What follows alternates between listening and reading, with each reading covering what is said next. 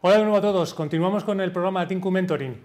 Seguimos con uno de esos invitados, como digo en otras ocasiones, que no saben muy bien que están muy ligados al concepto de mentoring hasta que empezamos a hablar de ello. Y en este caso tenemos bueno, el placer de poder charlar con Guillermo Pérez Morales. Guillermo, buenas tardes. Muy buenas tardes. ¿Qué tal? Muy bien.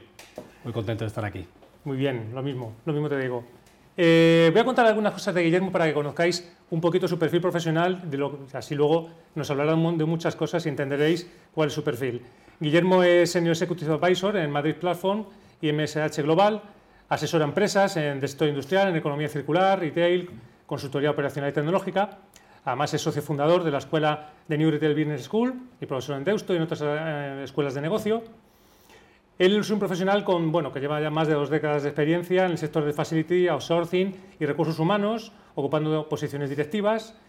Además es experto en estrategia de transformación, en management, talento, metodología Lean y ha sido vicepresidente de la Comisión de Talento Digital de Ametic, colaborador de Atlas Tecnológico y miembro de GECON. Entre otras cosas, ha obtenido diferentes premios por proyectos empresariales y reconocimientos, como el premio por su trayectoria profesional otorgado por la Universidad Carlos III de Madrid en el 2022. Y en el 2023 ha sido nombrado ambasador de Awards of Happiness and Leader Association de líderes de cultura y employer branding. Bueno, Guillermo, además de todo esto, es autor de varios libros, entre ellos Lean Service, que aquí os lo muestro, un libro que os seguro que nos va a contar muchas cosas sobre él y os va a encantar, a los, sobre todo a los que os guste todo el tema de Lean. Y bueno, es creador de un concepto que él lo llama digicultura, que ahora nos contará cosas sobre, sobre ese concepto. Además está casado y es padre de dos hijos. Sí. Todo. O sea, no, no, no, no caben más cosas ya, Guillermo. Seguro que sí. Ya no caben más en tu vida, ¿no? Sí. ¿Qué tal? ¿Todo bien? Todo muy bien, sí, sí. Fenomenal, fenomenal. Bueno, tenemos que empezar por eso de transformación digicultural. Guillermo, nos dejas contar algo que es. Yo voy a dejar aquí tu libro para que todos nuestros espectadores puedan verlo y puedan acceder a él. Y, pero cuéntanos, cuéntanos cómo surgió la idea de este concepto y sobre todo qué has hecho con él para ayudar a empresas. Muy bien, bueno, en primer lugar, muchísimas gracias a Tinko, eh, gracias a ti también y gracias por poner en valor el libro de Lean Service Management Total que escribí precisamente con, con José Luis eh, Morato. Y, y, poner en valor el trabajo de los demás también forma parte del liderazgo. Así es que el, el concepto de digicultura, el concepto de digicultura es precisamente la, la simbiosis eh, armonizada entre lo que es la, cultura y la digitalización, ¿no? entendiendo por cultura todo lo que tiene que ver por el conjunto de, valores sólidos, eh, coherentes y evidentemente todo lo que tiene que ver con la, con la transformación digital. Eh, en este caso, claro, aquí tiene que haber una coherencia, es decir, no podemos transformarnos digitalmente si la compañía no está preparada culturalmente. De eso va precisamente este concepto que surge o lo ideo en la, en la pandemia precisamente en un momento donde era necesaria una aceleración digital, pero claro, había que evitar todo lo que era el efecto wow y directamente buscar una, metodología. La transformación digicultural está muy vinculada precisamente a la propia metodología Lean. Es decir, al final requiere una reflexión, requiere una visión estratégica y al mismo tiempo un método que te permita alcanzar tus objetivos. También tiene una parte de reflexión ¿no? en todo esto. ¿Cómo entienden esto las empresas, Guillermo? ¿Cómo entienden al final ese, ese, binomio, ¿no? unir la cultura con la transformación digital, porque parece muchas veces cuando habla de transformación digital es que voy a cambiar la cultura que tienes y te pongo otra. Bueno, yo creo que al final es un tema de entender bien los conceptos, es decir, al final la digitalización es aportar herramientas digitales a las personas, la, transformación tiene que ver precisamente con ese cambio continuo en el que nos encontramos.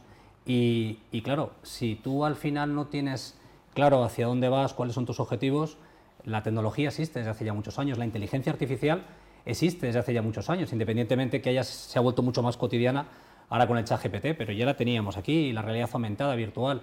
Por tanto, al final no es tanto la tecnología, la tecnología es nuestro aliado, nuestro impulsor, nuestro acelerador, pero lo más importante es saber hacia dónde vamos, ¿no? Y qué cultura y qué valores tenemos. Y bueno, tú como en esto nos, nos vas a dar una, una, visión de experto que nos va a venir fenomenal, sobre todo a toda la gente que nos está escuchando, que esto está muy, muy en el día a día, ¿no? Inteligencia artificial, hablabas tú, toda la parte de digitalización, el cambio tecnológico que ha habido tan, tan importante, eh, sobre todo en muchos sectores.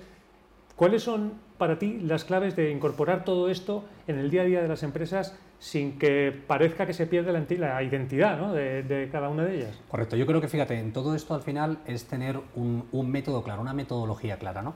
En este, claro, en este, en este tema, vamos, Eh, al final yo lo diferencio en diferentes fases. ¿no? En primer lugar, tener una, una clara visión estratégica. En, segundo lugar, es plantearnos si la organización realmente está preparada para cometer eh, cualquier cambio tecnológico, para incorporar la, la, inteligencia eh, artificial. En siguiente lugar, es las personas. Tenemos las personas claves realmente, ahora que se habla mucho de fidelización, de captación, de, atracción de, talento, tenemos las personas claves. A partir de ahí, esas personas claves tienen que empoderarse para gestionar los procesos. Y luego, fíjate, lo que te digo, en el quinto lugar está la tecnología. Es decir, al final no es tanto eh, introducir la tecnología, la inteligencia artificial, sino saber dónde, con quién, si la compañía está preparada para ello y si tiene la visión estratégica y la paciencia y la resiliencia para entenderlo, porque muchas veces se pretenden eh, resultados en el corto plazo y, realmente lo que, lo que propongo precisamente, y por mi trayectoria y mi experiencia muy vinculada al ámbito de la transformación de las operaciones, es efectivamente eso, es decir, una planificación y una organización eh, y un saber hacia dónde vamos. ¿no? Sí, efectivamente es muy importante, lo que como dices tú, ¿no? también la paciencia, resiliencia, guiar, llevar a la gente a apoyarla. En tu rol además de advisor, que es como un consejero, un experto, una, un guía, ¿no? que es para nosotros es un término muy cercano a lo que sería un mentor, ¿no? y por eso también nuestro, nuestro interés en hablar contigo. Eh, pero ante una necesidad ahora mismo que hay real, ¿no? de aprovechar bueno, pues el valor del conocimiento de lo que todos saben. Como tú mm. decías, esto es importante lo que todos sabemos y lo demás son bueno, aparatos que, que, que utilizamos, tecnología que nos ayuda. Pero bueno, la inteligencia, la inteligencia colectiva al fin y al cabo es un, es un gran valor y las organizaciones tienen un, un, montón de conocimiento dentro que es lo que nosotros, por ejemplo, con programas de mentoring intentamos aprovechar. Es decir, oye, todo el conocimiento que tienes, que aflore, que se comparta y al final hacemos que todo crezca, ¿no? Correcto. En ese papel que, que tú tienes de advisor, ¿Cómo utilizo, qué técnicas utilizas o qué haces para conseguir que todo ese valor se aproveche y las empresas lo reutilicen en su propio crecimiento? Fíjate, aquí vuelvo a utilizar otra vez eh, conceptos de la filosofía y cultura de la propia metodología Lean. No me quiero meter en determinados conceptos Lean, luego si quieres te comento algo sobre lo que es Lean en concreto para, para que lo pueda, podamos conocer. Eh, pero en ese caso, fíjate, al final hay determinados conceptos de la metodología Lean como es Hosing Canry, que al final lo que te establece es tener unos objetivos claros de compañía. Eso es fundamental, es decir, la labor eh, cuando estás como advisor, como asesor de, compañías, es la definición de un plan estratégico claro, eh, con unos objetivos claros, y a partir de ahí eh, trabajar a través de proyectos transversales. Es muy importante esa colaboración y esa generosidad, pero la generosidad al final muy vinculada a maximizar valor al cliente y también internamente muy centrado en las personas y en los procesos. Por tanto, al final, eh, la recomendación es trabajar desde los procesos para precisamente eh, poner en el centro a las personas, porque a veces siempre pensamos, no, poner en el centro a las personas, sí, por supuesto, por supuesto, pero empoderadas con conocimiento, con capacitación, etcétera. Eso es lo que tenemos que lograr. Por lo tanto, al final, eh, desde un punto de vista externo, es precisamente, como estamos todos en un continuo cambio, en transformación, la inteligencia artificial, tecnologías habilitadoras de cualquier tipo, que al final van cambiando los negocios, pues evidentemente tiene que ir en esa línea al final y una comunicación clara.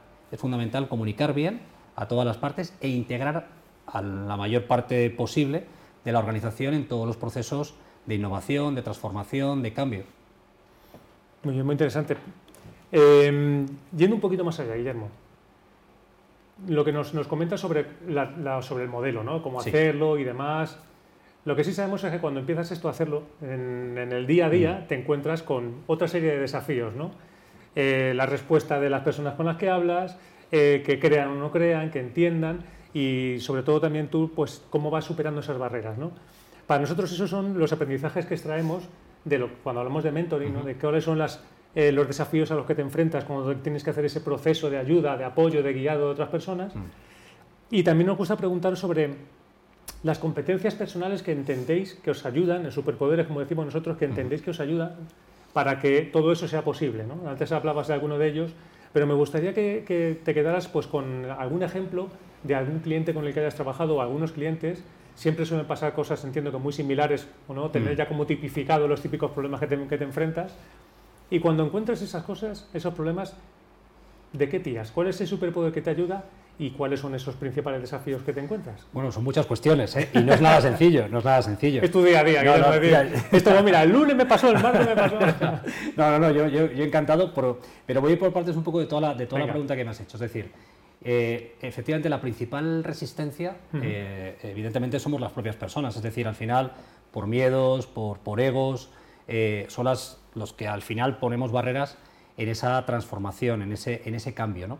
A partir de ahí, ¿cuáles son las competencias, las skills que considero fundamentales? Por supuesto, un liderazgo. En mi caso es más un liderazgo humanista basado en la consecución de, objetivos, de maximizar valor en el cliente, en los resultados.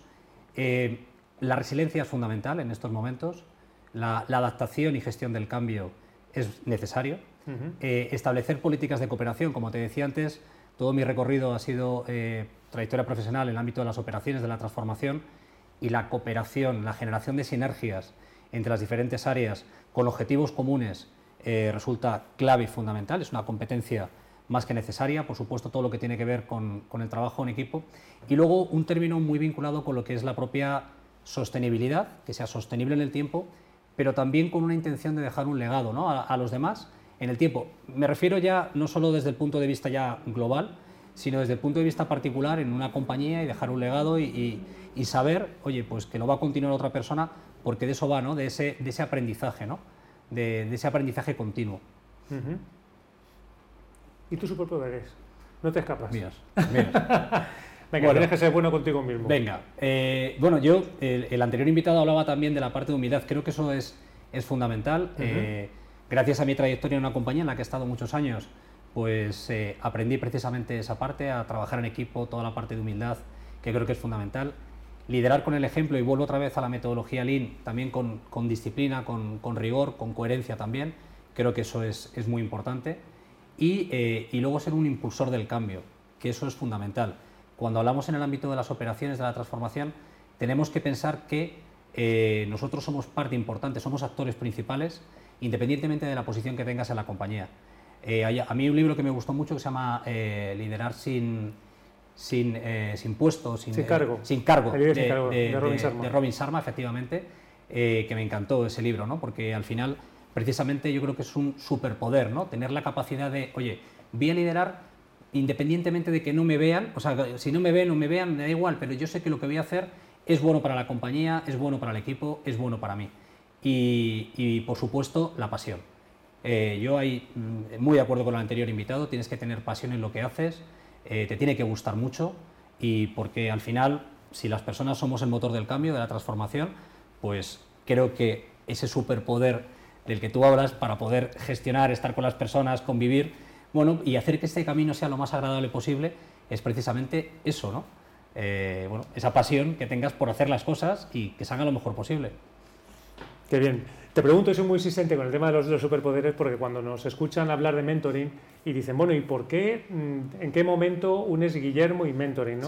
Y te das cuenta de las competencias, nosotros hablamos de que los mentores, competencias que tienen eh, comunes a todos ellos son esa capacidad de inspirar, esa visión que tienen, esa pasión por lo que hacen, ese acompañamiento, que siempre están enfocados en las personas, ¿no? el compromiso con conseguirlo, es decir, al final son esos, esos poderes que acompañan a las personas que son especiales, ¿no? Y es lo que por eso hacemos la mm. pregunta. Muy bien, bueno, te tengo que dejar dos minutos para que nos cuentes qué es Lean, porque si no, hombre, no, hombre, gracias. Claro, tenemos que dejarte, así que venga, dos minutos. Vale, mira, muy, rápido. Fíjate, voy a, voy a decir una Lean eh, significa eh, hacer más con menos, de una forma muy sencilla. Lean es la identificación de los factores clave y eliminación de las ineficiencias, pero Lean ante todo es una filosofía y una cultura, ¿no? Basada, fíjate, en la eficiencia, en la optimización y en la maximización de valor al cliente. Fíjate qué potente es la metodología Lean. En el caso del libro que tienes ahí, que te agradezco que lo hayas puesto, que es Lean Service, eh, lo que se incluye en el libro es un restyling de lo que es el Lean Manufacturing. Y lo que se hace ahí es explicado y es llevar en la metodología Lean, todo lo que te he dicho, llevado a cualquier área de una compañía. Además, con un modelo de, de oleadas. En el libro se indican siete pilares y 20 principios. Fíjate qué pilares tan potentes, eh, que eso sí que es lo novedoso del libro, que es precisamente el primer pilar son las personas. En segundo lugar es la cultura, el tercero es el mindset, el cuarto es el propósito a la acción, que esto es muy importante. Muchas veces pensamos, voy a hacer, es llevar la estrategia a un sitio que se llama Gemba, el terreno, el lugar donde ocurren las cosas. El quinto, la estrategia, fundamental eh, para desarrollar cualquier plan en una compañía. El siguiente es la tecnología y por último tener un modelo, que en mi caso, o en este caso, en el libro, hablamos precisamente, eh, en este caso, del modelo de oleadas. Y fíjate, la metodología Lean al final dice que lo que no se puede medir no se puede mejorar. Eh, y luego además habla de un concepto muy importante que tiene que ver precisamente con la transformación, que son pequeños cambios incrementales. Esto es fundamental, porque este es el concepto de transformación. Si esperamos resultados en el corto plazo, es complicado. Es decir, transformar es un cambio de mindset, es un cambio de cultura, y no significa ir lento, significa ir seguro o un eje vertebrador que nos permita avanzar llegar y alcanzar los resultados. Y por mi experiencia, creo que ese es un camino o el camino adecuado. Independientemente de eso, no digo que sea el único. Creo que es un camino que es muy interesante. Hombre, si me dices que, que Lean es optimización, es aprovechar el valor, eh, es, eh, como decías tú, desarrollo incremental, ¿no? Pues entonces el mentoring es Lean, con lo cual me viene muy bien, me vale, me vale. ¿No es como vale para todo Lean? Tenía que haber metido un capítulo de Lean, pero... Te dejas puesto en ese, en ese falta pues, el capítulo de mentoring. Sí. Muy bien, Guillermo, es súper interesante. Eh, siempre pedimos a nuestros invitados que nos dejen una cita, un pensamiento, una mm, frase, algo, algo, un consejo. Tú eres advisor, un consejo seguro que, seguro que das a las personas que están pensando en cómo, lo que decías ¿no? antes, es decir, cómo aprovechar el valor que tengo, cómo mejorar, cómo optimizar lo que estoy haciendo en mi día a día. ¿no? Es verdad que me quedo con lo que comentabas antes del líder sin encargo, que todos tenemos, tenemos capacidad de liderar. Simplemente un líder es alguien que inspira a otros, ¿no? Entonces todos somos capaces de inspirar a otras personas, pero hay que dar ese primer saltito, ¿no? Entonces, ante esa transformación, ¿qué le dirías a la gente? Bueno, eh, a ver, yo creo que lo más importante es dar nuestra mejor versión. Muchas veces hablamos de, talento, pero hay que poner, yo creo que delante, detrás, a la persona siempre. Eh, creo que eso es fundamental, es decir, hay que pensar precisamente en, las personas y buscar ese método, esa metodología que te permita alcanzar eh, precisamente los, objetivos. Y no nos olvidemos de una cosa, el talento llama talento. Es decir, si nosotros al final eh, somos disciplinados con mucha humildad y trabajamos, construimos un talento, un liderazgo, lo has dicho tú ahora, inspirador, que inspire a los demás, que haga a los demás crecer, que eso es fundamental, hacer crecer a los demás. Eh, es fundamental. Y lo último, disfrutar del camino.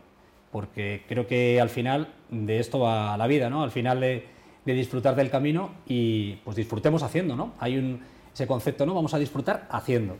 Bueno, pues ese es mi recomendación y no me he escapado con el tema que yo sé que lo estás pensando, pero creo que he sido bastante claro en esa parte. Sí, sí, sí. Eh, mójate, mójate. Sí, sí. Muy bien. Bueno, Guillermo, pues nada, un placer. Un placer eh, que estés con nosotros, un placer compartir contigo este reto y que compartas con nosotros toda tu parte de tu sabiduría, con lo cual fenomenal. Y nada, encantados de que hayas estado aquí y de, conocer más de Lean.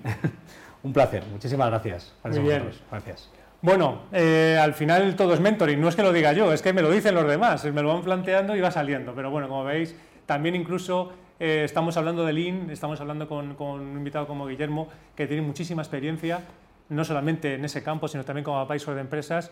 Y como veis, son cosas muy similares, cosas que están ahí, cosas que ayudan a la gente a crecer y a desarrollarse. Dentro de un ratito, después de unos anuncios, un nuevo invitado que nos cuenta más cosas.